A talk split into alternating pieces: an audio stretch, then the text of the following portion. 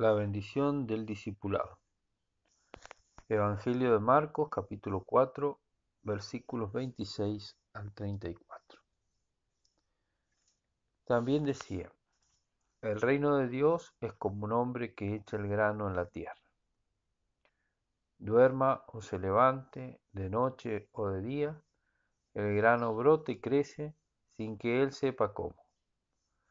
La tierra da el fruto por sí misma primero hierba, luego espiga, después trigo, abundante en la espiga, y cuando el fruto lo admite, enseguida se le mete la hoz, porque ha llegado la siega. Decía también, ¿con qué compararemos el reino de Dios o con qué parábola lo expondremos? Es como un grano de mostaza que cuando se siembra en la tierra es más pequeña que cualquier semilla que se siembra en la tierra. Pero una vez sembrada crece y se hace mayor que todas las hortalizas y echa ramas tan grandes que las aves del cielo anidan a su sombra. Y les anunciaba la palabra con muchas parábolas como estas, según podían entenderlo. No les hablaba sin parábolas, pero a sus propios discípulos se lo explicaba todo en privado. Palabra del Señor. Gloria a ti, Señor Jesús. Yo voy a hacer una explicación del último versículo de este pasaje evangélico respecto de las parábolas, como Jesús hablaba a la gente en parábolas y cómo eh, bendecía a sus discípulos explicándole todo en privado. Jesús hablaba a la gente en parábolas, pero a sus discípulos les enseñaba las cosas en privado. Dice Mateo en el capítulo 13 que hablaba en parábolas porque así estaba profetizado. Las parábolas, que significan arrojar una cosa al lado de otra, tienen por finalidad dar una enseñanza que según la capacidad de cada uno podrán entender. Sin embargo, contenían, dice Santo Tomás, una luz tamizada para que algo pudieran entender. Las parábolas motivaban a los bien dispuestos a hacerse discípulos de Cristo para alcanzar una luz perfecta del significado de ellas, es decir, para conocer las cosas que por ellas Cristo quería hacer conocer. Arrojar una cosa al lado de otra. La primera, la más conocida, el referente. La segunda, el referido, el reino de los cielos. Pero entre el referente, que es algo natural de la vida diaria, conocido por la gente, y el reino de los cielos, que es de orden eh, sobrenatural, se abre un abismo. Son de planos distintos.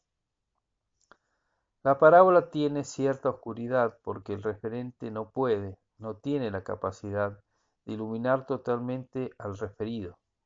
Y por eso hay una variedad insospechada de comprensiones en los oyentes de las parábolas. Algunos incluso podrían tomar las cosas literalmente rebajando aquello que quiere iluminarse. Algunas parábolas tienen un quiebre retórico, querido voluntariamente por el narrador, que sorprende la mente, y en estos casos es más fácil vislumbrar el referente de la parábola. Vislumbre que hace penetrar en el misterio y que lleva a percibir, aunque sea a tientas, lo infinito de aquello que la parábola quiere iluminar. Es el humor trascendental que Cristo quiso poner en algunas de sus parábolas para que sus oyentes se hicieran sus discípulos. Señor, enséñanos el significado de la parábola que dijiste tratar. Y Jesús les enseñaría el misterio, al menos les enseñaría que es una realidad misteriosa encerrada en las parábolas. Debemos pedir al Señor que predisponga nuestro corazón para captar su humor y hacernos discípulos suyos. El humor es la base de lanzamiento para saltar hasta Jesús, dejando lejos el diminuto mundo de las cosas y de nosotros mismos. El humor está esparcido en todo el Evangelio. Su lectura producirá en nosotros, si estamos bien dispuestos, su captación, y Él nos impulsará a ir al autor de estas enseñanzas. El humor produce una sorpresa intelectual, pero también mueve nuestros afectos para querer al autor del humor. Pero a sus discípulos les enseñaba, se los explicaba todo en privado. El Señor bendice particularmente a sus discípulos con muchas gracias. Hay un amor especial, de predilección, que Jesús tiene por sus discípulos. Desde el momento de la elección, no me habéis elegido vosotros a mí, sino que yo os he elegido a vosotros. Juan 15. Subió al monte y llamó a los que él quiso. Marcos 3. Pero este amor de predilección se extiende a toda la vida de los discípulos. Hoy respecto de las parábolas. Les explicaba todo en privado. También les daba a conocer los misterios del reino.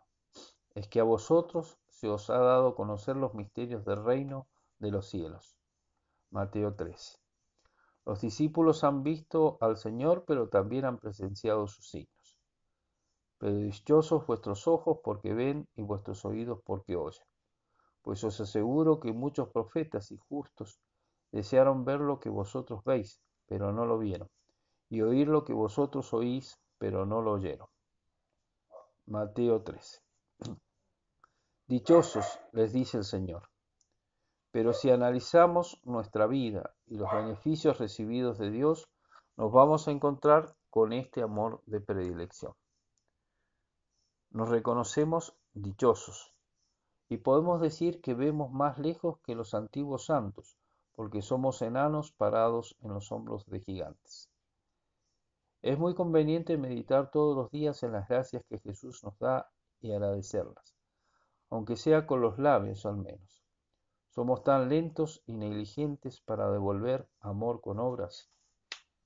Qué delicado que es el Señor con sus gracias. Hasta cuando nos corrige nos trata con delicadeza para que cambiemos de vida. El Señor no necesita nuestras acciones de gracias, pero cuánto nos conviene a nosotros dar gracias. Es justo y necesario, decimos en el prefacio de la misa, dar gracias al Señor. Y la mejor acción de gracias que podemos dar al Señor es la Eucaristía. Por otra parte, es, es importante pensar en nuestra correspondencia a tantas gracias. Debemos ser fieles a la gracia de Dios y consolarnos mucho pensando que Dios nos quiere santos. Si vemos las gracias que nos ha dado, no podemos dudar que nos quiere santos. ¿Cuántas gracias desaprovechadas? Pedir perdón y comenzar a ser más dóciles a las mociones de la gracia. Jesús nos explica las parábolas en privado. Para comprender la palabra de Jesús hay que acercarse a Él y pedirle luz. Por más estudio o lectura que podamos hacer de la palabra, no encontraremos su verdadero sentido sin la oración ante Jesús. Él es el autor de la Sagrada Escritura, y no hay nadie que la conozca como Él. Decía San Jerónimo que desconocer las escrituras es desconocer a Cristo. También desconocer a Cristo es desconocer las escrituras. El Evangelio contiene sus palabras. Por eso solo el que puede explicárnoslas a solas, en privado. Por eso solo Él puede explicárnoslas a solas, en privado. Siempre que tengamos que conocer su palabra o queramos explicarla, acudamos a Él pidiéndole humildemente que nos dé luz y si es posible frente a Él mismo. En el sagrario busquemos el significado de su palabra. Somos sus discípulos y nos ama con preferencia. Por eso nos iluminará para que conozcamos lo más profundo de la Escritura.